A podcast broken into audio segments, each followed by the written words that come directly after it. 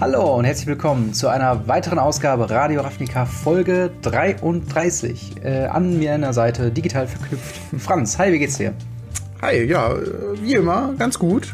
Mhm. Äh, bin sehr gehypt mittlerweile auf Throne of Eldraine und freue mich sehr auf das Pre-Release, das tatsächlich Zeitpunkt der Aufnahme eine Woche ist ungefähr. Ne? Ja, wir haben oh gar nicht Gott. mehr so viel Spoiler zu besprechen eigentlich, aber Dementsprechend das Hauptthema heute oder der, die Hauptteil des Podcasts wird äh, unsere Top 5 Spoiler diesmal nochmal sein. Wir haben uns nochmal ein bisschen reduziert, äh, weil wir auch noch ein anderes Thema haben und das ist nämlich, ähm, ja, die Qualifizierung ähm, für die Weltolympiade für Wizards of the Coast im 100 Meter zurückrudern. Äh, die Änderung für das Historic-Format auf Magic Arena. Wir hatten ja schon mal drüber geredet länger, warum wir glauben, dass das Thema, äh, warum Historic nicht so gut sein würde. Das ist mir jetzt ein bisschen wieder von zurückgegangen. Mal schauen, wie das wird. Und ja, wie gesagt, dann noch Top 5 Spoiler. Wir haben ein bisschen äh, QA tatsächlich heute. Und da würde ich sagen, gehen wir direkt äh, mal rein, beziehungsweise wir haben ja äh, noch eine Umfrage. Was hatten wir denn da? Ja, äh, letztes Mal haben wir gefragt, äh, wie ihr die Spoiler bisher findet von Throne of Eldraine. Äh, keiner hat gesagt, dass sie die totalen Mist finden, was ich auch ganz cool finde. Äh, 33% haben gesagt, das ist in Ordnung und 67% sind mega gehypt und finden das sehr episch. Ja, ja, das äh, kann ich auch nachvollziehen. Allein, was wir heute schon wieder drin haben. Ähm, ich hatte einen Kommentar gehört, auch auf Twitter, äh, wo es halt, wo viele darüber, äh, davon ausgehen, dass Throne of Eldraine so ein bisschen Kaladesh-Status äh, bekommen könnte im zukünftigen Standard. Von wegen, dass, äh, wenn das nächste Set nicht so stark äh, gepowert ist wie jetzt dieses hier, dass wir einfach noch ein Jahr lang hauptsächlich Throne of Eldraine-Karten in den Standard-Decks sehen werden. Ich bin mal gespannt. Ich hoffe nicht, dass es so wird äh, weil Kaladesh Standard war ja, oder Amonkhet und, und auch Devastation Standard war ja jetzt nicht so der Hammer. Ähm, und äh, dementsprechend aber auch unsere nächste Umfrage. Welche der fünf Farben empfindet ihr in Throne of Eldraine am stärksten? Und da haben wir natürlich fünf ähm, Auswahlmöglichkeiten: Weiß, Blau, Schwarz, Rot oder Grün.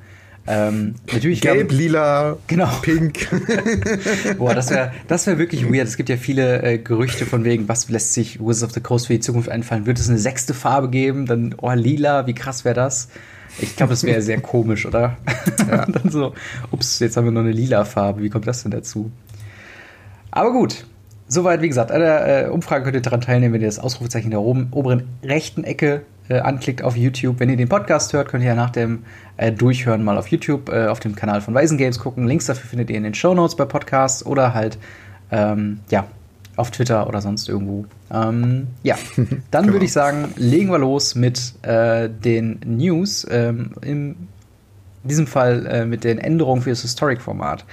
Ähm, es gab ja sehr, sehr viel Aufschrei, gerade wegen der äh, 2.1 ähm, Wildcard Redemption. Äh, mhm. Wer es bisher mhm. nicht mitbekommen hat, äh, Historic wird das äh, nicht rotierende zukünftige Format für äh, Magic Arena sein. Und äh, um das Ganze ähm, aus irgendeinem Grund äh, teurer zu machen für den Endkonsumenten, hat man sich gesagt, okay, wenn man sich eine Karte aus einem früheren Standardset oder aus extra für Historic das Format reingefügten Karten, wenn man da eine Karte für mit Wildcards sich holen möchte, muss man zwei Wildcards für eine, ähm, ja, für eine äh, Karte im Spiel dann ähm, ausgeben. Nutzen. Also diese ganze mhm. 2 zu 1 Regelung. Ähm, die wird jetzt quasi, äh, deswegen der Gag am Anfang mit dem Zurückrudern, äh, das wurde jetzt komplett revidiert und gesagt, nein, das machen wir nicht mehr.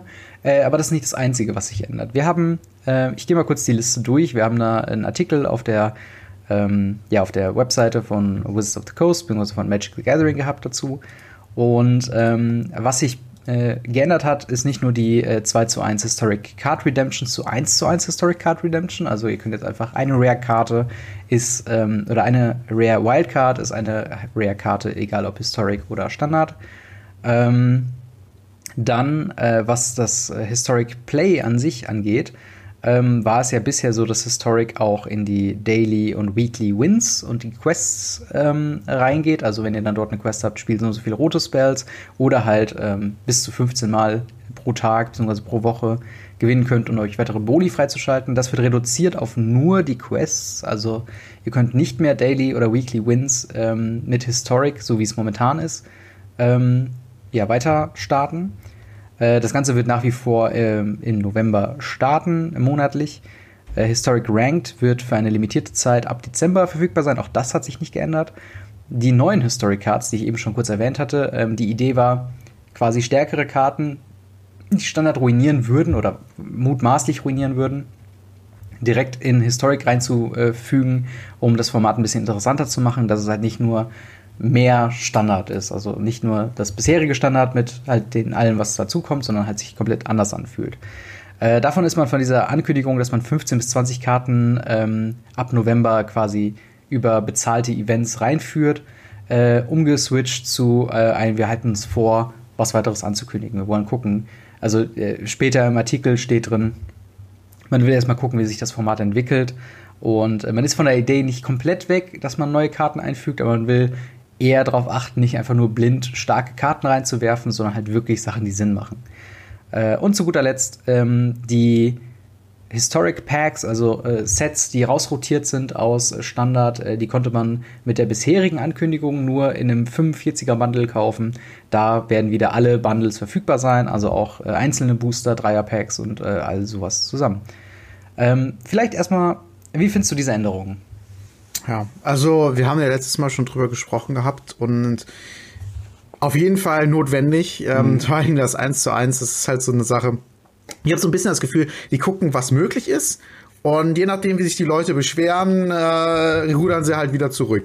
Das ist halt irgendwie ganz cool. Einerseits, dass sie dann so auf die Community hören, aber ja. andererseits ist es halt irgendwie komisch, dann hat man das Gefühl, äh, wenn man sich jetzt nicht beschwert, läuft es halt irgendwie ähm, also, dass sich das dann einfach vielleicht einen abziehen, so gefühlt. Also, mhm. Also, irgendwie ich jetzt, bin ich jetzt die ganze Zeit in dem Gefühl, okay, äh, wo haben sie noch Sachen ausprobiert, die vielleicht gar nicht so cool waren?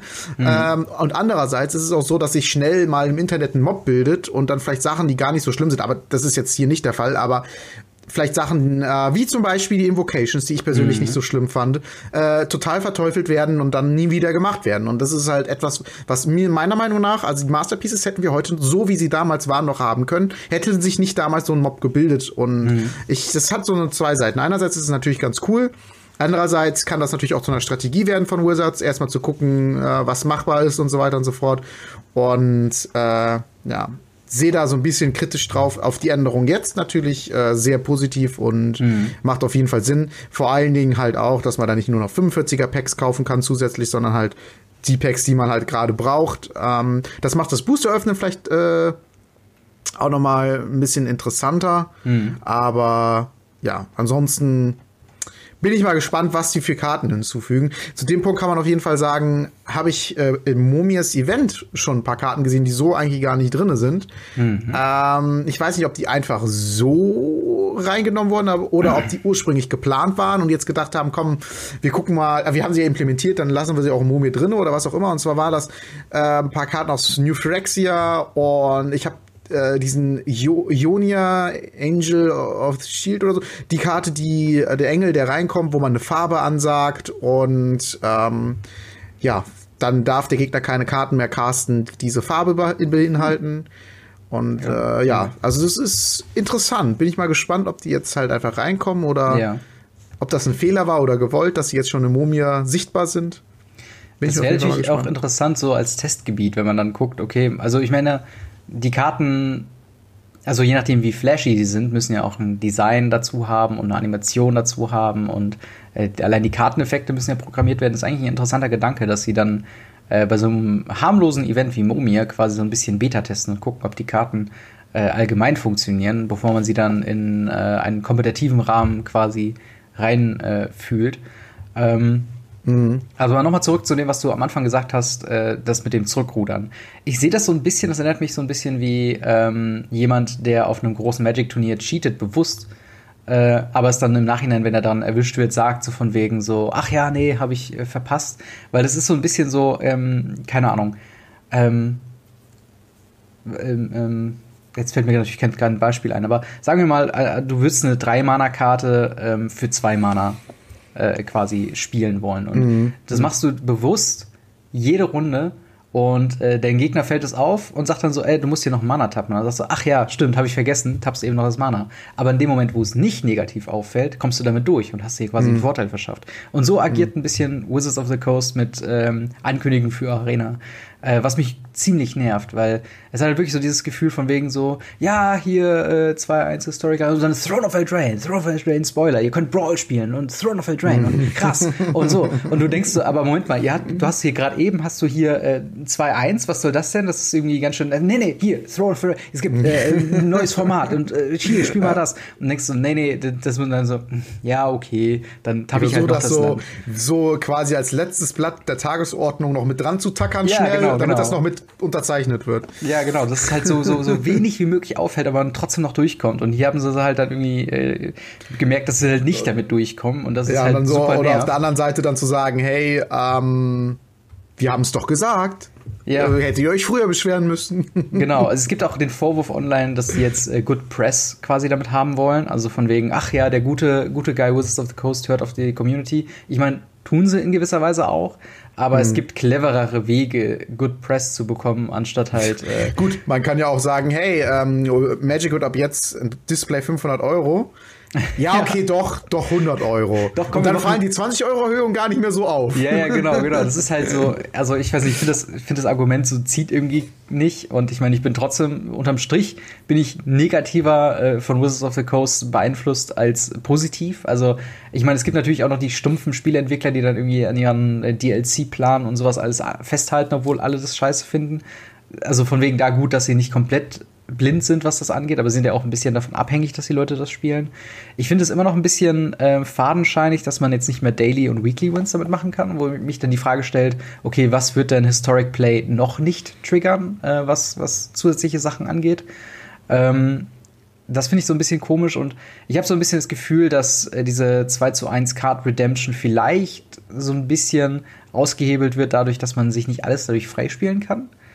Ähm, Aber da, bin, da muss man einfach dann abwarten, wie das Format äh, quasi sich entwickelt und äh, wie es dann tatsächlich implementiert wird. Also ich bin jetzt wieder so ein bisschen historic-mäßig dann doch positiver gestimmt, auch wenn ich die Vorgehensweise von Wizards of the Coast sehr, sehr fragwürdig finde und äh, mir wünschen würde, sie würden es einfach von vornherein oder halt, wenn sie reagieren, dann direkt drauf reagieren. Dass wenn sofort der Schrei groß wird, so, ah, wisst ihr was, ich glaube, wir überlegen uns das nochmal intern und nächste Woche sagen wir uns Bescheid, ob wir das so behalten oder nicht. Anstatt dass sie sich jetzt drei, vier Wochen Zeit lassen und ähm, dann erst mit so einem äh, anonymen, oder was ist anonym, äh, mit einem Artikel dann darauf antworten, ähm, weil das wirkte schon ein bisschen sehr komisch.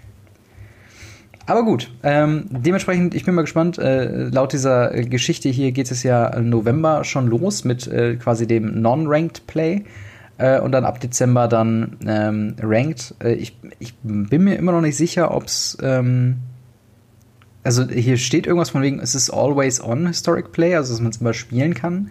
Aber wahrscheinlich wird das Ranked immer noch so ein monatliches Ding sein, wo man es halt dann nicht immer spielen kann. Aber das ist halt Mhm. äh, Arena. Man kann ja auch nicht Pauper oder Singleton die ganze Zeit spielen.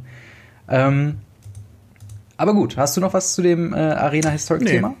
Dann würde Ich ich bin sagen. auf jeden Fall sehr gespannt und äh, ich will es ich will's sehr gerne spielen. Also Ja. äh, bin mal gespannt. Gerade mit den, mit den Spoilern und wir haben ja da so ein paar Synergien, die wir schon bemängelt haben, dass sie aus Standard rausrotieren. Vielleicht, wenn jetzt die Story wieder interessanter wird, vielleicht kann man es ja dann da Äh, Historic probieren. Knights vielleicht. Zum Beispiel, Mit ja. History of Benalia.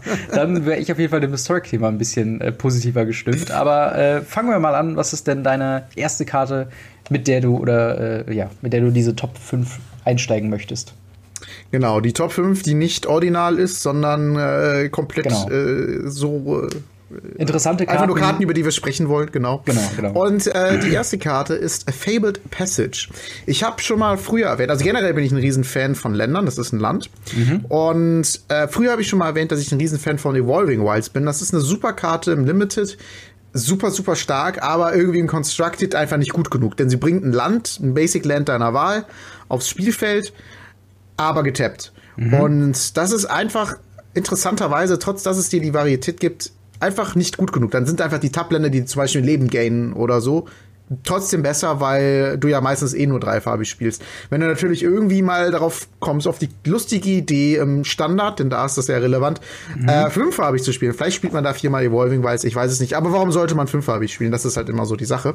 Eine andere Sache, Aber- die mit Evolving Wilds ganz gut funktioniert, sind die Sacrifice-Decks, weil das als Sacrifice-Trigger gilt. Und wenn man Tatsache. die Mana-Deck, also wenn man sowieso ein bisschen Mana-Fixing betreiben möchte, dann wäre es gar nicht mal so schlecht. Tatsache, das stimmt. Äh, also wenn Sacrifice nochmal ein größeres Thema wird, was durchaus sein kann, tatsächlich mhm. mit Throne of Eldraine, dann sowieso interessant. Aber dafür haben wir jetzt auch noch Fabled Passage. Das ist ein, eine, auf jeden Fall ein Rare-Land, also kein, kein Common oder Uncommon mehr. Mhm. Das letzten Endes den gleichen Effekt hat wie Evolving Wilds, außer dass man das Land, was reinkommt, enttappt, wenn man dann vier oder mehr Länder kontrolliert. Mhm. Und das finde ich tatsächlich gar nicht so schlecht. Also, man muss dazu sagen, am Anfang Rams nicht, aber oft ist es so, dass man Runde 1 nicht unbedingt einen Play hat. Also es ist jetzt nicht unbedingt eine Karte, die man in einem Agro-Deck spielt, selbstverständlich.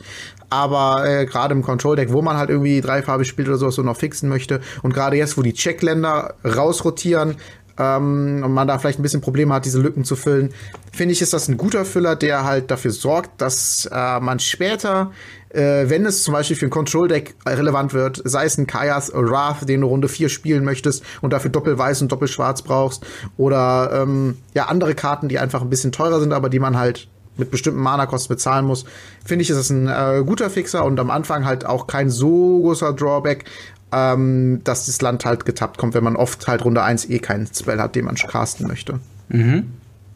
Genau. Äh, ich finde den halt auch, ich finde es halt eine ne, ne nette Option auf jeden Fall. Äh, Gerade wenn man, wir haben ja die Checklands rotieren eben raus und dann hat man dann dort äh, doch noch eine Möglichkeit, auch dann äh, sich noch eine Karte auch untappt potenziell zu holen.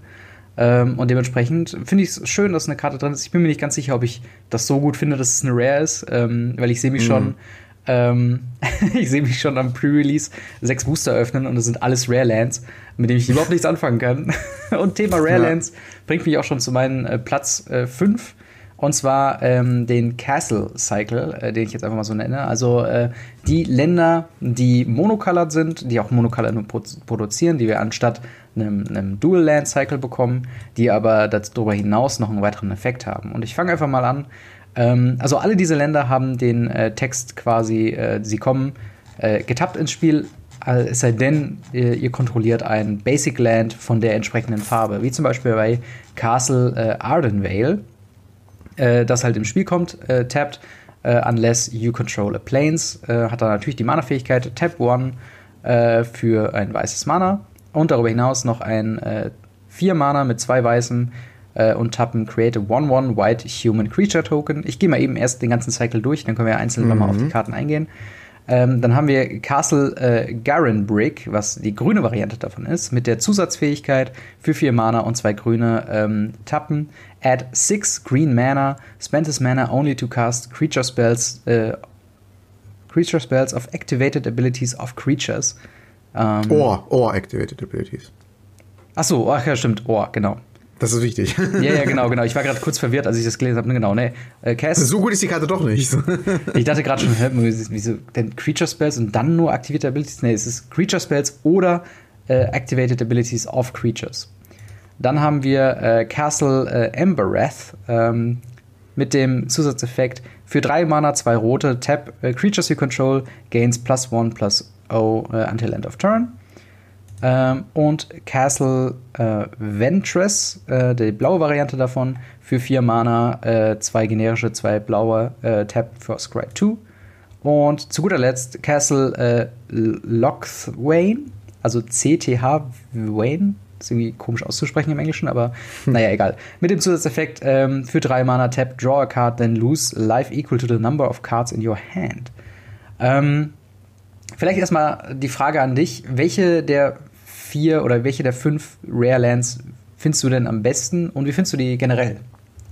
Äh, also generell muss ich sagen, sehen sie auf den ersten Blick gar nicht mal so schlecht aus. Mhm. Man muss bedenken, dass es wichtig ist, also im dreifarbigen Deck wird es schwer, finde ich, die zu spielen. Mhm. Ähm, denn da kann es euch oft vorkommen, dass sie einfach nur getappt reinkommen. Und dafür ist die Upside, die sie haben, und das ist halt überschüssiges Mana zu benutzen, äh, nicht so gut. Mhm. Ähm, deswegen aber in doppelfarbigen Decks könnte es funktionieren. Man hat ja immer noch die Schockländer, die sowohl Insel als auch Plains sind als Beispiel mhm. und äh, damit die Möglichkeit, diesen Effekt von ihnen immer noch zu triggern. Also es ist so eine Art Checkland. Äh, allerdings checken die halt äh, nur nach einem und nicht nach zwei, wie das bei den anderen der Fall war. Und die fixen die auch nichts. Also mhm. ähm, die sind wirklich nur dazu da, um in der Farbe, in der sie da sind, das Mana für etwas zu benutzen, was typisch ist für die Farbe. Also äh, ne, was finde ich am besten? Ich muss mal ein bisschen drüber gucken letzten Endes ist die Frage, was wollen die Decks machen? Welche Decks werden realistisch sein? Wenn Mono grün ein Ding sein wird, finde ich natürlich die, äh, die, die, grüne Variante nicht schlecht, denn ähm, ja, das rammt dich um nochmal um zwei Mana ab Runde vier, was ich ziemlich cool finde. Mhm. Äh, allerdings ist das auch irgendwie so ein, so ein Zeitpunkt, wo du normalerweise eh schon recht viel hast. Natürlich, wenn du Mana-Dogs hast, die das nochmal früher rampen können, also, äh, sagen wir mal, Runde 3 hast du dann auf einmal 6 Mana. Das ist natürlich dann irgendwann ziemlich cool. Mhm. Aber muss halt gucken, dass es dann irgendwie auch hinkommt. Ist halt die Frage, wird Mono grün ein Ding? Wird Agro ein Ding? Das ist natürlich mhm. das plus 1 plus 0 nicht schlecht. Allerdings hatte ich in Agro bisher immer den, den Fall, dass ich mein Mana eigentlich benutzt habe, bevor der Gegner. Also dann war der, ich habe mit dem letzten Mana den Gegner gekillt quasi mit einem Instant für drei Schaden oder sowas. Und da ist dann natürlich auch die Frage, wird man das Mana noch übrig haben? Und wenn ich da jetzt mal so drüber gucke, muss ich echt sagen, dass ich das schwarze Land schon fast am besten finde, weil drei Mana eine Karte ziehen, das ist vertretbar. Klar, man verliert dann Leben, aber ähm, ist halt schwarz, ne?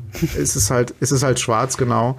Und das finde ich, ich schon nicht schlecht. Alternativ finde ich äh, gleichwertig oder ein bisschen schlechter vielleicht das, das weiße Land, weil äh, falls es halt so so ein Mono weißes noch mal geben sollte, ist es so ein bisschen der Ersatz äh, für Legion's Landing, mhm. so in, mhm. in, in etwas schlechter vielleicht ähm, weil es rampt nicht zusätzlich. Ist ja nicht quasi ein zusätzliches Land, was du dann bekommst und so.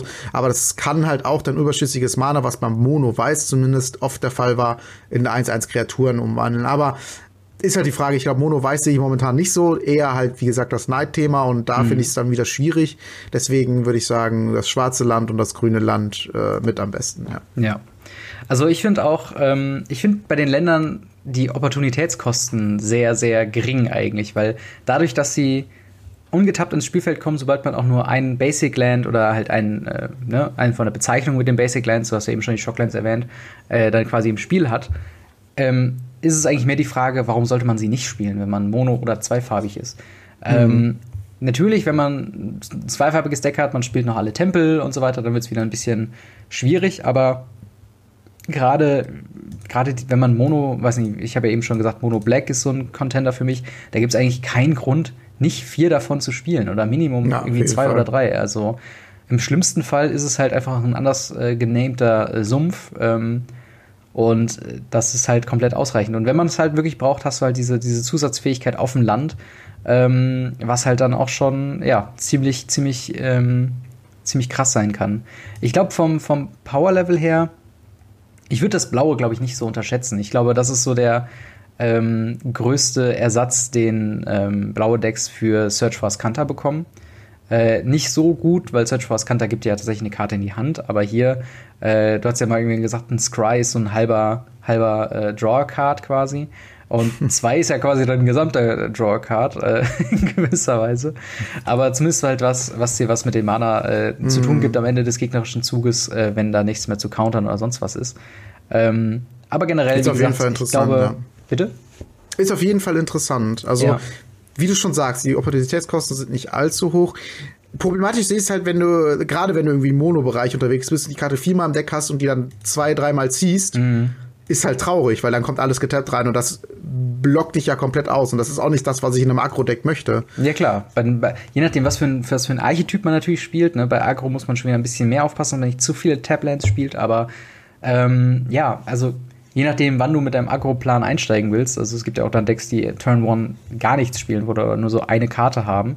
Äh, dann selbst dann kann man das auch vertreten. Also ähm, ne, man muss immer noch gucken, wie gut sie dann im Praktischen an sich sind, aber ich finde äh, den Cycle auf jeden Fall sehr interessant und ich finde generell Effekte, ähm, das ist ja auch was, was wir in Modern und auch in älteren Formaten sehen, Effekte auf Länder haben nochmal eine, eine gewisse Priorität oder sind nochmal stärker, einfach nur, weil sie nicht gecountert werden können in gewisser Weise. Das ist zumindest hm. nicht von konventionellen. Und Destroy Land wird auch eigentlich gar nicht gespielt. Also im Constructed zumindest. Im Constructed Standard zurzeit. Ja, sehr, es gibt ja auch nichts, glaube ich. Also Field of Ruin Ach, Es gibt, glaube ich, äh, es gibt so Karten, die dieses, dieses seismische Feld oder sowas, das einfach so, Destroy Target Land. Du, ja. Es spielt halt keiner. Okay, ja, ich dachte so als äh, quasi Länder, die andere Länder quasi killen, also sowas wie Field yeah. of Ruin oder sowas oder Ghost Quarter. Nee, das haben wir momentan im Stand nicht. Vielleicht kommt es ja noch. Wasteland. Wasteland, genau. Gut, was ist denn da dein äh, nächster Pick? Meine nächste Karte. Äh, meine nächste Karte ist der Acclaimed Contender. Mhm. Das ist wieder ein Knight und ich bin echt überrascht, wie viele Knights sie wirklich printen und sagen, hey, ähm, ja, baut mal alle Night Decks so gefühlt. Aber andererseits, es gibt sehr, sehr viele Antworten in Schwarz. Da spreche ich gleich noch mal ganz kurz drüber. Mhm. Erstmal zu der Karte. Es ist ein 3 Mana, zwei beliebige, ein weißes, 3-3 Human Knight äh, Creature ähm, in Rare also in Rare Seltenheitsstufe, mhm. mit dem Effekt, wenn sie reinkommt und wenn man einen anderen Ritter kontrolliert, kann man sich die obersten fünf Karten seiner Bibliothek angucken und sich einen Ritter, Aura, Equipment oder legendäre Karte davon auf die Hand nehmen und halt vorzeigen. Und der Rest geht unter die Bibliothek in einer zufälligen Reihenfolge. Also es ist eine super äh, Value-Karte, die halt einem nochmal neue, also drei Mana 3-3, das ist schon mal wichtig und solide. Mhm. Und die einem halt zusätzlich dann noch äh, die wichtigen Kernpieces der Knights raussucht. Ich finde das halt echt interessant. Normalerweise ist das bei Wizards so gewesen, dass sie zwar gewisse Sachen unterstützen, äh, wie zum Beispiel bei Modern Horizons die, die Slivers oder ähm, dann jetzt hier die, die, ähm, ja generell, wenn die Tribes halt machen, dass sie immer mhm. zwar so die rausbringen, aber die eigentlich nie so wirklich, oder zum Thema von Ixalan, damals die Vampire, ähm, die sind zwar immer ganz gut, aber niemals Tier, Tier 1, also das Deck, mhm. was so richtig krass ist. Das sind immer die Sachen, die irgendwie sich irgendwelche verrückten Spieler ausdenken und damit richtig abräumen. Und bei dem Night-Thema habe ich jetzt echt das Gefühl, langsam mit den ganzen Karten, die die rausbringen, äh, da ist schon echt, die wollen's, die ja. wollen's, dass das Deck gespielt wird. Und das ist etwas, was mich ein bisschen verwundert. Allerdings hatten wir beide schon drüber gesprochen gehabt, gibt es auch recht viele Antworten momentan. Ritual of Suits, Kaya of, äh, äh, Kaya's Wrath, mhm. dann die neue Karte aus Throne of Eldraine, wo man einen Typen bestimmt und alle Kreaturen des Typens bekommen minus drei, minus drei. Das ist ja für die Ritter absolut tödlich. Und äh, ich glaube, dass da natürlich ein extrem schlechtes Matchup gegen alles, was irgendwie schwarz spielt, da vorhanden ist. Und da weiß ich auch nicht, äh, bin ich auf jeden Fall mal gespannt. Mhm. Was, mein, was meinst du denn zu diesem ganzen Ritter-Thema nochmal? Ja, also ich bin, ich, ich bin, glaube ich, so ein bisschen skeptischer, was das Ritterthema ist, weil ähm, eine, eine frühere Version von mir in Magic wäre, glaube ich, super Hype für Ritter gewesen. Und ein Teil von mir ist es immer noch. Ähm, ich, ich bin, also die, die Farbkombination Madu ist äh, so meine, meine Lieblingsfarbkombination äh, in, in bisherigen Decks und äh, ich hoffe auch in zukünftigen Decks. Und das wäre so eine Möglichkeit, ein Deck zu haben. Ähm, ich glaube, was mir aber noch so fehlt, ist halt wirklich so eine Karte, ein Punkt, ähm, den das Deck so over the top macht. Und ich weiß ja noch nicht, ob es angedacht ist äh, von, vom, vom Playdesign als Agro-Deck oder als ein Midrange-Deck oder als was auch immer für ein Deck. Weil du hast auf der einen Seite hast du Payoffs, die irgendwas elf Mana kosten mit Loyalty of äh, the Council oder was auch immer. Ähm, aber das ist natürlich, ne, wird günstiger, je mehr Ritter man hat und so weiter. Du hast den ganzen Equipment-Plan, aber ohne den Equipment äh, ohne das Equipment so mega gut sind. Du hast halt keinen kein Sword of Fire and Ice, was natürlich lächerlich wäre im Standard. Ja, du hast halt natürlich Ember Cleave, ne? genau, Ember Cleave ist schon ziemlich gut, aber genau, das, das geht so in die Richtung, dass es sich lohnen würde, eventuell. Aber das Problem an, dem, an der Ember Cleave sehe ich halt mit Equip 3. Sobald mhm. du die Kreatur vielleicht sogar in Response killst, ja. kostet dich drei auf eine andere Kreatur genau. drauf zu machen. Es gibt halt so viele Punkte, wo man denkt, okay, das Deck sieht ziemlich gut aus, hat guten Support, aber ähm, das sieht halt nur quasi, wenn man die Deckliste anschaut, sieht man, okay, diese Pläne hat man, aber man muss ja immer noch mit, mit, äh, mit Sachen daran denken, die der Gegner hat, um es quasi aus dem, aus dem Gleichgewicht zu hauen, wie zum Beispiel ein Wrath-Effekt, wie du eben schon erwähnt hast, mit einfach, äh, du willst ein Equipment, quad Equipment, dann kommt ein äh, äh, einfach ein Removal dazwischen. Und dann denkst du, okay, du hast jetzt einfach drei Mana verschwendet, nichts. So. Du musst, ähm, also es gibt halt noch keine eindeutige Richtung, was diese Night-Thematik so ähm, angeht. Und wie gesagt, wenn es jetzt noch, wenn jetzt noch eine Karte angekündigt wird, wie halt äh, für das Vampir-Deck ein Sorin, äh, der dir halt einfach diese, diese Reach gibt oder auch die Möglichkeit gibt, irgendwas lächerlich Großes auf einmal auf dem Feld zu haben, was halt dieses Deck over the top bringt, dann bin ich auf jeden Fall in dem Night-Thema drin. Aber im Moment fehlt mir das halt noch. Und dieser ähm, Circle of Loyalty, der, der ist ziemlich gut, aber bringt's halt nicht. Vielleicht diese, diese Ember Blade Cleave oder äh, was das war, ähm, das könnte schon am ehesten noch in die Richtung gehen, aber ich glaube, ich brauche dann tatsächlich noch, noch ein, zwei Pieces mehr, damit ich da so richtig zufrieden bin mit dem Knights-Thema. Und dazu mhm. kommt noch, dass wir ähm, es gibt quasi, Throne of Eldraine ist sehr monofarbenmäßig orientiert.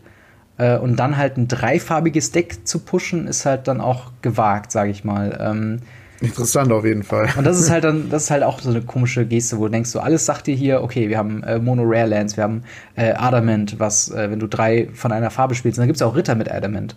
Du hast super viele Ritter, gerade im Three-Drop-Slot, die zwei schwarze kosten, wo du auch denkst, wo ist dann das Balancing, wenn dein Payoff, was Loyalty of Circle ist, zwei Mana, also zwei weiße Mana braucht? Wie früh kannst du es dann tatsächlich spielen? Wie konstant ist dein Mana? Und das sind halt so viele Fragen, wo ich dann denke, das Night Deck muss ich noch so ein bisschen behaupten in meinem, in meinem äh, Kopf und mit den Spoilern, die halt noch dazukommen. Und ähm, deswegen bin ich vorsichtig skeptisch, was das Deck angeht. Ähm, aber wenn es mhm. natürlich ein großes Deck wird, dann hey, dann ist äh, jedes weitere Ding, äh, jedes weitere Night-Ding äh, und halt auch eben Acclaimed Contender halt auch eine super Karte oder ein super Piece in diesem Deck. Vielleicht ist ja gerade auch das Night-Ding dann wirklich ein Historic-Ding, ne? Wo, wo genau. dann halt die ganzen krassen Knights, die noch, wie ja. die History of Ibenalia allein schon äh, super ja. gut ist. Ja, was ist denn deine nächste Karte? Genau, meine nächste Karte ähm, ist Linden the Steadfast Queen, äh, ein 3-Mana 3-3 äh, mit äh, drei weißem Mana für ein Legendary Creature Human Noble mit Vigilance und dem Text Whenever a white creature you control attacks, you gain one life. Und ich finde, diese Karte ist nicht besonders gut oder besonders stark, aber ich finde, ähm, das wäre eine Richtung ähm, für ein Deck, was ziemlich, also zumindest in einem, in einem äh, Casual äh, Tier 2, 3, 4 Feld ähm, ganz interessant Tier werden könnte. Tier 2 kann ich mir schon Bitte? gut vorstellen. Tier 2 kann ich mir schon gut vorstellen. Ja, ich habe gerade mal im Kopf eine Kombination direkt Ayanis Bridemate, der ja, neue genau. Gideon. Äh, Gideon, sage ich schon. Ayani, äh, Gideon ist tot. äh, der neue Ayani, der äh, auch mit Leben arbeitet mhm. und Ayanis Pridemates. Also das ist schon, ja, vor allen Dingen, vor allen glaube ich, eine ganz interessante Sache. Vor allen Dingen, das ist nämlich genau der Punkt. Ich habe letztens tatsächlich einen Modern äh, Brew gesehen, äh, was halt auch Soul Sisters, also dieses Live Gain Modern Deck äh, quasi drin hat und das hat halt Ajani Strength of the Pride für die Nullfähigkeit verwendet als quasi äh, äh, Armageddon. Also ähm, die Nullfähigkeit von dem Ajani Planeswalker ist, glaube ich, äh, Exile, Ajani Strength of, of, the Pride und All Non-Permanents uh, Your Opponent's Control, wenn du mehr als 15 Leben hast ähm, als dein Startleben. Ja. Genau. Und sowas wäre dann ähm, auch mit, der, mit dem Wording, also whenever a white creature, also wenn du mit drei angreifst, bekommst du drei Leben. Das kann schon ziemlich schnell dich auf 35 Leben katapultieren und dann halt on, also das ist ja auch nicht also sie muss ja, ja dafür vor, selbst greifst, nicht angreifen. Du greifst, spielst die und hast schon, in Runde 2 hast schon Ayan, Ayani draußen. Ja, ja. Vielleicht hast du noch einen Healer Hawk draußen, greifst mit beiden an.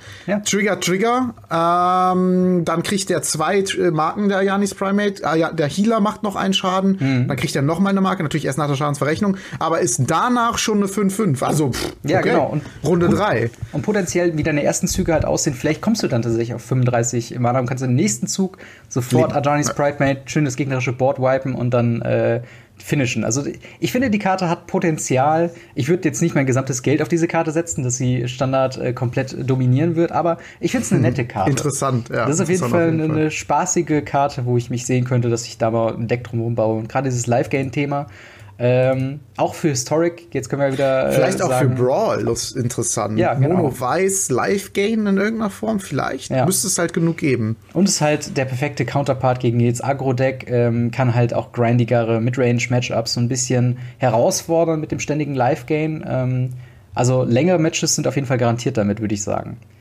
Aber wie gesagt, ist eine ganz nette Karte, vielleicht nicht die beste Karte, die wir heute besprechen, aber äh, auf jeden Fall eine, würde ich so, ja, da bin ich jetzt auf jeden Fall nicht so ähm, sauer drum, wenn ich die in meinen Booster ziehe. Was ja. haben wir denn bei dir als nächstes? Ähm, ja, Thema Knights äh, wollte ich auf jeden Fall auch noch über den Tenacious Knight sprechen. Das ist noch ein äh, Name, der nicht unbedingt safe ist, denn die Karte wurde in einer fremdsprachigen Sprache gespoilt. Ich glaube Japanisch. Äh, Oder ja, Simplified vielleicht. Chinese, ich weiß es nicht. Oder Koreanisch, irgendwie sowas. Mhm. Äh, ne, ihr, ihr wisst ihr wisst wahrscheinlich besser. Ähm, genau, und das ist ein Ritter. Für ein schwarzes, ein rotes mit 2-2 Menace. Und bei dem Beginning von einem Upkeep zieht jeder Spieler äh, ein Leben und äh, eine Karte und verliert ein Leben. sehr, sehr interessante und sehr starke Karte, meiner Meinung nach. Jetzt mhm. kann man natürlich argumentieren, okay, der Gegner zieht auch eine Karte. Ja, aber der Gegner verliert auch ein Leben. Und wenn du das Deck wirklich auf aggressiv aufbaust, mhm. dann ist das gar nicht mal so schlecht. Der Gegner zieht eine, zwar eine zusätzliche Karte, das ist natürlich in einem Control-Matchup, äh, äh, Mirror-Matchup, würdest du die Karte selbstverständlich rausnehmen, denn da willst du nicht, dass der Gegner seine Hand füllt. Aber wenn der Gegner ein Midrange oder vielleicht sogar ein Control-Late-Game-Deck hat, mhm. ist der Drawback nicht ganz so groß und du kriegst zusätzliche Kreaturen, kannst, kannst legen, kannst kannst angreifen und ähm, der Gegner verliert sogar noch in jedem deiner Abgibs ein zusätzliches Leben, was vielleicht nochmal Spektakel triggert, wenn du da mhm. vielleicht äh, Light Up the Stage spielen möchtest. Eine Karte, die äh, vielleicht auch sehr gut in so ein Agro-Deck äh, reinpasst. Mhm. Ist direkt getriggert, kannst du direkt für eins spielen. Und äh, ja, ist auf jeden Fall meiner Meinung nach eine Muss-Karte für das Ritterdeck. Muss auf jeden Fall gespielt werden, viermal. Und äh, ja, ich sehe schon echt viele gute Kreaturen. Aber wie ich dir sag, wie du schon gesagt hast, es fehlt noch so ein bisschen äh, sowas wie der Seraph äh, für die fliegenden Kreaturen, mhm. irgendwie für den Ritter, so ein Ritterlord vielleicht sogar, jemand sowas wie äh, der Benalish Marshall oder sowas, mhm. vielleicht exklusiv für Ritter aber kann natürlich auch das ganze Thema auch zu stark machen. Ich weiß es nicht. Ja. Ähm, ich sehe auch das drei Mana Artefakt gar nicht mal so schlecht an. Das, es gibt ja auch diesen äh, zwei Mana Lord, diesen äh, weiß-roten, ich glaube Venerated Knight oder so. All Knights you control get plus one plus one. Gibt es schon? Den gibt es schon, ja. Der, in, äh, in Stronafeld Drain? Ja, der war äh, relativ, also der war, glaube ich, mit, dem, äh, mit den Brawl-Decks äh, direkt gespoilert worden und der kommt halt auch in den Booster auf jeden Fall rein. Also ähm, ich weiß gerade nicht, wie er heißt, aber der ist auf jeden Fall, der war ziemlich früh gespoilert, ja, mehrfarbig. Der, warte mal, ich suche den schnell. Ja, ich kann ah, schon ja. währenddessen sagen, ähm, dass ich das das ja, ja, doch, doch, da ist er, da ist er. Inspiring Veteran. Other Knights you control get plus one plus one. Genau. Stimmt, jetzt wo du es sagst. Also, pff, ich bin mal gespannt. ich bin mal gespannt. Also ja. T1,5 sollte das schon sein, das Deck. Ich bin mal gespannt, aber ich finde äh, ich finde diesen Tenacious Knight auch äh, ziemlich interessant für äh, Raktos Agro. Ähm, weil du hast eben schon gesagt, du, du, kriegst Spectacle, was dir auf jeden Fall einen garantierten äh, Turn 3 Spawn of Mayhem bringt. Ähm, du hast so ein bisschen diese, äh, ich sag mal, das, das, das Schöne an dem Rakdos Agro-Deck ist halt, du kannst es auch jederzeit äh, sacrificen, wenn du merkst, der Gegner kann richtig profitieren von dem Card Draw. Ähm, mhm. Das heißt, wenn du deine ein, zwei Karten, die du brauchst, um das Spiel zu finishen, ähm, dann gezogen hast und du merkst, ah, okay, jetzt wird es langsam wieder kritisch, wenn der, Karte, Gegner noch eine Karte ziehst, kannst du irgendwie Hearthfire oder sonst was, Sacrifice den. Ähm, das, das ist schon eine ziemlich gute, äh, ziemlich gute Karte, der in mehrere Decks passt. Natürlich, äh, Night Deck ist durch den Tribe äh, schon ziemlich gut vorgegeben, aber halt auch eben so ein, so ein Rakdos äh, Agro-Deck äh, könnte, glaube ich, auch schon profitieren. Und ja. ähm, es werden auch Vergleiche gemacht zu Dark Confidant, ähm, was ich interessant finde. Ich glaube nicht, dass sie so gut ist wie Dark Confidant, aber ähm, auf jeden Fall ziemlich, ziemlich stark und fast schon garantiert, dass sie in irgendeinem Deckplay sieht. Definitiv. Genau. Ähm, dann, genau, bin ich jetzt wieder dran mit äh, meiner nächsten Karte und zwar äh, Torban Thane of the Red Fell. Für Den vier wollte ich auch nehmen. Bitte? Würde ich auch nehmen, gute Karte. Aber komm, den musste ich nehmen, weil ein rotbärtiger Zwerg, wer, wer, wer soll den sonst nehmen? genau. Äh, eine 4 Mana, äh, ein generisches, drei rote Legendary Creature Dwarf Noble äh, mit 2-4 und dem Text: äh, If a red source you control would dealt uh, will deal damage to an opponent or permanent an opponent controls, it deals that much damage plus 2 instead. Ähm, also zum einen krasser Flavor. Ich, mir war das Zwergenthema, bevor die Karte gespoilt wurde, gar nicht so krass äh, bewusst. Klar, es gab diesen, äh, die Seven, Seven Dwarfs oder sowas, äh, wo du dann äh, bis zu sieben Kopien von der Karte im Deck haben konntest. Das war irgendwie eine Common oder Uncommon. Das fand ich so, aha, witzig. Aber ähm, dass es tatsächlich nochmal ein Tribe werden könnte, finde ich tatsächlich gar nicht mehr so uninteressant. Also, wir haben noch nicht genug Support, dass es halt wirklich ein Tribe werden könnte, aber dass das Tribe wieder auftaucht, ist zumindest Finde ich zumindest ganz nett, sagen wir es mal so. Mm, Ähm, der Text, ich glaube, ähm, wenn man Mono-Red spielt, äh, ist es dann auch noch eine Frage, ob man die Kreatur dann unbedingt spielen will. Äh, sie ist an sich von den Stats nicht sonderlich ähm, aggressiv, aber ähm, der Effekt ist schon ziemlich gut. Ähm, wir müssen halt immer noch gucken, wie gut äh, ja, wie gut halt dieses Burn-Deck eventuell aussehen würde. Wobei das auch sehr gut ist mit äh, Calamity äh, of Cavalcade oder Cavalcade of Calamity. Ähm, weil dort halt jeder Trigger äh, oder, oder jede, jeder äh, Activation von diesem, äh, von diesem Enchantment macht ja dann direkt drei Schaden. Plus, wenn dann noch mehr der Schaden von den äh, 1-1ern, die du hast, oder 1-Xern, äh, nochmal durchkommt, dann wäre es auch zu 3-Xern Ja. und äh, so wie es Oder, oder auch ist. im, im Raktos Sacrifice Deck. Genau, Das ist ja. ja. dann auch jeder Trigger 3. Oder wenn du eine Message spielst, ist jeder Trigger 3. Ja. Und da muss man natürlich Oder gucken mit dem drei Mana im, in den Mana-Kosten, ob das halt spielbar ist. Aber ich, ich sag mal, auch das ist so ein bisschen wie äh, äh, Linden, äh, The Steadfast Queen, eine Karte. Sehe ich nicht unbedingt in jedem Deck, aber wenn man sie spielt, könnte sie ziemlich, ziemlich stark werden. Und ähm, je nachdem, was für Decks denn so rauskommen werden, ist es vielleicht als One, Two, vielleicht Three Off äh, ganz gern mal gesehen. So, Yes. ja, was haben wir denn dann äh, bei dir als nächstes? Meine nächste Karte ist äh, in, Crack Feed. Mhm. Äh, eine Karte, die äh, ich generell recht interessant finde, beziehungsweise lustig. Es ist eine Möglichkeit, zum Beispiel Kahn Runde 1 zu spielen. Ja, hast du auch den Post Denn gesehen? äh, das ist, äh, kostet vier Mana, drei rote, ein beliebiges. Und da kannst du sieben äh, Mana in deine. Äh, sieben rote Mana kriegst du dann. Mhm. Und äh, dann kannst du keine, kann nur noch einen Spell, einen weiteren Spell spielen. Also es geht nicht darum, dass du dann irgendwie anfängst, äh, die in deinem monoroten Deck zu spielen und danach irgendwie ganz viel abzuschießen, sondern ähm, ja wirklich drum, irgendwas, in irgendwas krasses reinzurampen in irgendeiner Form. Und äh, ja, das ist irgendwie ziemlich ziemlich lustig. Also wie gesagt, für, für es ist ein bisschen janky tatsächlich, ähm, das dann in, in Tron zu spielen, gerade weil äh, Tron eigentlich nicht rot ist. Aber ich finde es auf jeden Fall, wie gesagt, lustig. Und bin mal gespannt, ob es da den ein oder anderen äh, gibt, der da in, in, äh, in Constructed was Lustiges drumherum baut. Wo ich mir die Karte allerdings gut vorstellen kann, tatsächlich ist im, im Brawl. Da, äh, glaube ich, kann die Karte schon. Sind so Ramp-Karten allgemein immer recht gut, weil das Format was langsamer ist.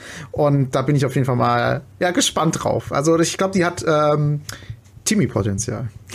Ja, und vielleicht gibt es halt tatsächlich, das ist so, ein, so eine typische Karte, wo ich immer so ein bisschen Angst vor habe, weil ich denke, wenn jemand es schafft, dass die Karte gut, also gut gespielt wird, dann halt meistens für irgendwas Lächerliches, was direkt das Spiel kostet, also so wirkliches Kombo-Potenzial. Ähm, so richtig in Standard sehe ich jetzt gerade keine 7-Mana-Thread, die jetzt so super krass wäre. Ähm, aber ne, man muss natürlich immer gucken. Also, dass so eine Karte überhaupt existiert, macht es schon ein bisschen gefährlicher für zukünftige Combo-Decks. Ich glaube, man guckt jetzt auf sieben Mana-Karten so ein bisschen anders wie äh, zuvor. Weil selbst wenn eine 7, wenn 7-Drop Turn 4 kommt, äh, mal ausgenommen, dass da irgendein weiteres Ramp noch mit drin sein könnte, ähm, ja, ist es auf jeden Fall gefährlich, sagen wir mal so. Ähm, tatsächlich in, in ähnliches, ähm, in ähnliche äh, Spalt schlägt auch äh, meine nächste Karte, und zwar Fires of Invention, eine 4-Mana Enchantment äh, mit äh, drei generischen, ein rotes und äh, einem in dem Text. Uh, you can only cast spell during your turn uh, and you cannot cast more than two spells each turn. Ähm, und danach dazu, you can cast spells with converted mana cost less than or equal to the amount of lands you control without paying their mana cost. Das heißt, also wenn ihr das einmal quasi runter äh, habt für, dann sagen wir mal, vier Mountains, ihr schafft es vielleicht noch in dem Zug oder in dem nächsten Zug dann ähm, ein fünftes Mountain reinzubringen. Alle Five Drops oder drunter könnt ihr einfach for free casten. Ähm, und das ist ziemlich krass. Da auch wieder das Potenzial in Standard. Man muss immer so ein bisschen gucken, inwieweit sich das, ähm, ja, inwieweit das halt äh, ja, spielbar ist oder was es halt für Optionen gibt. Ich sehe es auch nicht in einem traditionellen äh, Mono-Red-Deck, wo du halt dann äh, damit for free kleine Kreaturen castet. Dafür wäre es ein bisschen zu schade. Ähm, und es muss sich halt dann lohnen, dass du dann äh, im nächsten Zug dann darauf äh, großartig die, äh, die dicken Kreaturen oder die dicken Spells dann casten müsstest. Da müsste man dann schauen, von wegen, was gibt's da denn noch in dem Set. Aber auch da wieder so ein, so ein Combo-Enabler, finde ich. Ähm, die mich so ein bisschen nervös interessant. Ja. So ein bisschen wie, ähm, ach, wie hieß die Karte? Fire, äh, Exper äh, Experimental Frenzy. Irgendwie Genau. kostet auch vier Mana, auch ein Enchantment, auch irgendwie so eine Möglichkeit. Äh, mehr Karten zu spielen, zumindest halt von der Hand. Mhm. Ähm, bin ich auch mal gespannt. Also es ist eine sehr weirde Karte, aber ich konnte mir vorher tatsächlich auch bei Ex Experimental Frenzy nicht vorstellen, dass sie so gut sein wird, wie sie jetzt ist. Und ich bin mal gespannt, ob die irgendwie auch so ein Potenzial hat. Ich, ich glaube es zurzeit nicht, aber ich lasse mich gerne überraschen. Ja. Was ist denn deine, ähm, ja, schon letzte Karte, ne? Letzte Karte, genau. Meine letzte Karte ist Escape to the Wilds. Mhm. Äh, das ist auch eine Karte, die ich nicht als super stark empfinde, aber sehr interessant, denn sie kostet fünf Mana, ein äh, rotes, ein äh, grünes und ist ein Sorcery. Und da kann man die obersten fünf Karten seiner Bibliothek ins Exil schicken und man darf die Karten bis zum Ende seiner nächsten Runde spielen und man darf diese Runde ein zusätzliches Land spielen. Mhm. Also es ist äh, so eine Mischung aus Growth Spiral und ähm, äh, äh, Light Up the Stage. Ja. Und finde ich irgendwie interessant, weil du hast fünf Karten, die du bis zu in deiner nächsten Runde spielen kannst. Auch gerade mit dem, was du gerade genannt hattest, äh, das Land ähm, Disenchantment, da hat man auch noch auf einmal mehr Möglichkeiten, mehr Karten, äh, die man spielen kann. Mhm. Oder mit der Karte, die ich vorher genannt hatte, wo man irgendwie noch Mana rampen kann und dann vielleicht teure Karten spielen kann. Also irgendwie habe ich auch das Gefühl, das ist so ein, so ein Combo-Enabler und äh, sehr interessant. Ich kann mir so ein richtig lustiges rot-grünes Ramp-Deck äh, vorstellen in einem Brawl irgendwie. Mhm. Muss ich mal gucken. Also das ist, äh, glaube ich, sehr cool. Äh, und das Artwork gefällt mir sehr gut. Ja, das Artwork, also generell, ich glaube, durch nahezu alle Karten, das Artwork ist wirklich on top. Ich glaube, es gab nur eine, äh, eine rote Karte, wo es so ein bisschen weird war, wo sich die Leute dann auch ein bisschen schwer haben und dachten so, hä, was zum Teufel soll das jetzt sein? Weil irgendwie das Gesicht von einem Charakter so drei Viertel des Artworks aufgenommen hat und das war halt dann irgendwie irgendwas, also das war, bis auf einen Fall finde ich das Artwork ist auch äh, echt äh, absolut der Hammer. Und der Hammer finde ich nämlich auch ähm, eine, äh, ja, ein, ein, eine blaue Karte zur Abwechslung mal. Und zwar äh, Fae of Wishes, eine Adventure-Kreatur für zwei Mana, ein generisches, ein blaues. Äh, für eine, Crea äh, für eine Wizards, äh, Wizard Fairy Creature äh, mit 1-3 äh, und im Text äh, fliegend und für zwei Mana discard two cards, return Fae of Wishes to its owner's hand. Darüber hinaus kommt noch ähm, Granted, äh, das Adventure, was drauf geprintet ist, äh, eine Sorcery äh, für vier Mana, also ähm, drei generische, ein blaues. Und im Text, you may choose a non-creature card uh, you own from outside the game, reveal it and put it into your hand. Und ähm, der Name sagt schon, Fay of Wishes, also eine, eine, eine Wish-Karte, äh, quasi mit einem, ich, wie ich finde, ziemlich okayen oder, oder sogar noch above average, also über der mhm. typischen Rate Kreatur quasi draufgepackt, mit der Option, mehrere Wishes äh, quasi äh, zu spielen mit nur einer Karte, dadurch, dass du sie halt wieder auf die Hand zurücknehmen kannst. Ähm, und so, so Wish-Karten sind ja immer so ein bisschen gefährlich. Wir sehen es ja mit äh, dem Khan the Great Creator in Modern, wo man dann Maiko Sins Lattice aus dem Sideboard sich wischen kann und ähm, dann einfach das Spiel dann damit gewinnt mit der Karte, die noch nicht mal in deinem Deck drin ist.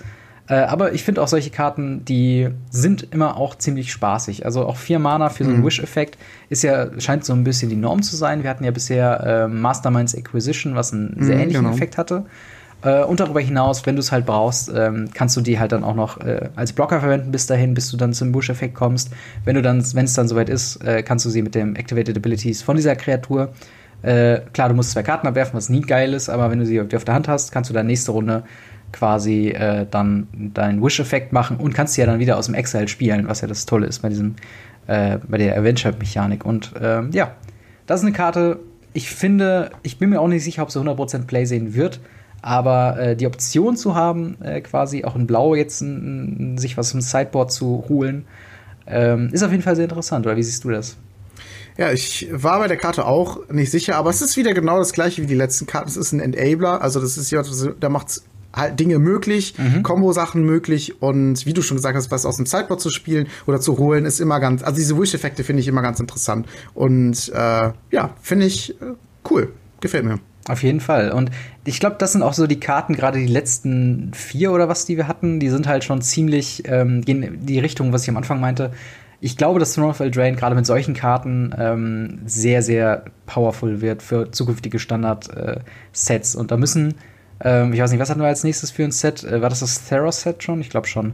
Da müssen die mhm. schon quasi powermäßig fast schon mehr was drauflegen, damit die überhaupt dann in einem zukünftigen Standard vielleicht Play sehen werden, weil äh, was wir jetzt schon im Set haben, du lieber Scholli, das ist schon einiges mit möglich und ähm, mhm. bin mal gespannt. Äh, also eine Karte, auf die wir jetzt nicht eingegangen sind, aber zum Beispiel Brazen Borrower ist äh, auch eine ziemlich, ziemlich starke blaue Karte. Kommen wir dann nächste Woche wahrscheinlich drauf. Ähm, aber da, da muss ich, müssen sich zukünftige Sets schon ordentlich äh, anstrengen, um das quasi nochmal zu toppen oder überhaupt erst gleich zu ziehen. Definitiv. Ja. ja. Äh, dann äh, war es das erstmal mit den Spoilern. Genau. Wir haben aber noch einiges an QA bekommen, die wir äh, ja, jetzt gerne beantworten wollen. Was ist denn die erste Frage, Robin? Genau, und zwar von Kahn77. Ähm, er schreibt uns: Ich verstehe das mit äh, Brawl nicht so ganz. Zuerst, äh, zuerst supporten sie, beziehungsweise rufen äh, it's, ist ins ist, Leben. Ist ins Leben. rufen es ins Leben. Äh, ja, dann genau. nicht und jetzt doch wieder was, äh, ist mir zu verwirrend mal schauen, ob ich da mehr an Deck hole. Das war natürlich ein Kommentar auf äh, letzte Woche, ähm, wo wir das Brawl so ein bisschen reviewed haben. Hm. Das war ja so ein bisschen, äh, was ja auch in dem Artikel äh, ganz am Anfang, als wir dann Brawl für Arena äh, auch angekündigt hatten in der vorigen Folge, da haben sie natürlich gesagt, so, okay, sie haben es für Dominarei eingeführt, weil es hat sich angeboten mit den Legendaries. Die Produktionsreihenfolgen bei Wizards sind halt nun mal ein bisschen langsam. Dementsprechend hat es halt jetzt bis jetzt gedauert, bevor sie Pre-Constructed Decks damit rausholen können. War, glaube ich, mit der Kombination mit der Ankündigung nicht so clever, weil halt sich viele Leute gedacht haben, okay, Brawl ist tot und jetzt kommt noch mal Pre-Constructed irgendwie ein Jahr später. Ähm, ja, kann ich auf jeden Fall teilen, dass man es so ein bisschen verwirrend findet, aber ich mhm. glaube, gerade auf äh, Arena hat Brawl dann doch noch eine Zukunft, oder wie siehst du das? Äh, ja, also auf Arena auf alle Fälle. Mhm. Und ich hatte ja schon mal drüber gesprochen, im Paper glaube ich auch, dass das dann mehr wird. Es wird zwar steigen und dann wieder abflachen, aber ich glaube, dass es mehr sein wird im Schnitt, als es jetzt ist. Und äh, ja, ich glaube, das wird schon bespielt werden, definitiv. Mhm. Okay. Dann haben wir als nächstes haben wir von äh, David Reinholz einen Kommentar auf, äh, ich glaube, ich hatte es gemeint, dass mhm. Sorcerer Spyglass ja auch in Modern gespielt wird. Und er erklärt uns hier, Sorcerer Spyglass wird gerne in Eldrazi-Tron, äh, oder in Klammern, generell Chalice of the Void Decks äh, über Needle gespielt, äh, weil sie nicht äh, von einer Chalice auf 1 gecountert wird.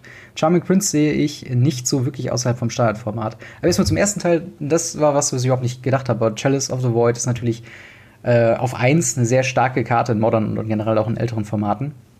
Und klar, will man da nicht seinen Ein-Mana Pithing Needle spielen. Und dann ist tatsächlich die teurere, scheinbar schlechtere Karte in so einem Deck natürlich deutlich besser.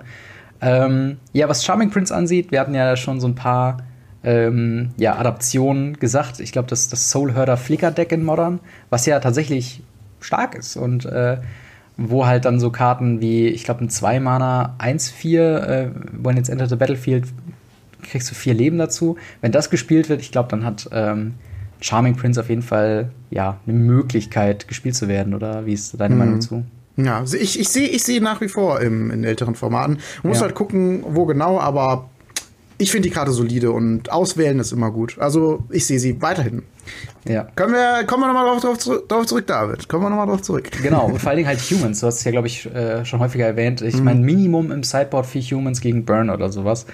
Äh, könnte schon ziemlich stark werden. Dann äh, von Mario Zier äh, eine Frage: Was haltet ihr eigentlich von der Lotus Field Broadback Combo für White Weenie? Äh, und der Zwei-Karten-Win-Hexen-Kombo von Throne of Eldraine, bestehend aus Witches Offen und Cauldron Familia. Ich meine, es ist, erst, äh, es ist eine Zwei-Karten-Kombi, die aus zwei Uncommons besteht und Turn 2 killen kann. Moment. Da muss ich mir äh, die beiden Karten Habe ich mir holen. tatsächlich äh, angeguckt. Funktioniert nicht so ganz, äh, denn die Idee dahinter ist, dass man halt ein Food-Token sacrificed.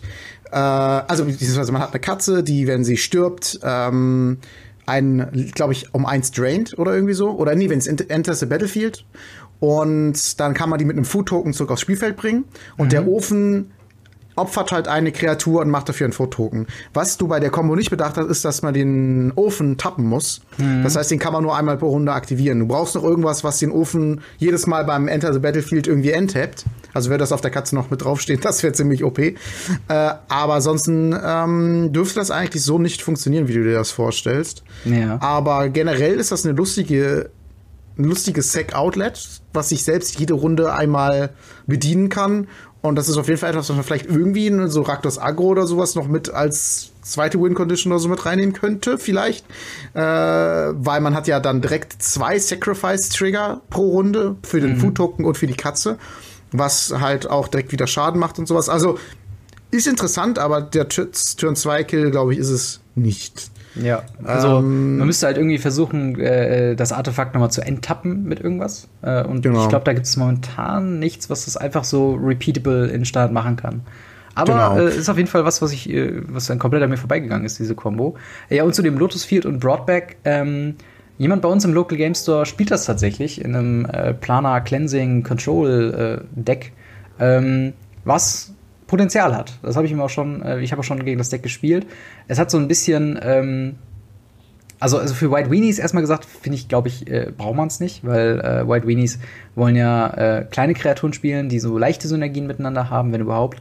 Und ähm, dementsprechend es ist halt ein nettes Effekt, um. Zu langsam. Ich meine, das Feld, Lotusfeld kommt ja getappt rein. Klar kann man die Länd anderen Länder vorher ja. tappen, aber es ist quasi ein Turn 3 Tap-Land, mehr oder weniger. Genau. Und da ist es zu langsam für ein Agro White Weenie Deck. Aber auch diese Combo muss man halt einfach sagen, äh, die gibt es, die muss man auf jeden Fall im Hinterkopf haben, gerade für weiße Decks. Ähm, und vielleicht kommt ja noch so der eine Finisher, wo man sagt, okay, man kann denn die, äh, was ist das, wenn du Turn 3 Lotus Field hast du dann, wenn du mit Broadback wieder zurückkommst, hast du dann fünf sechs, sechs Mana. Also sechs Runde. Mana.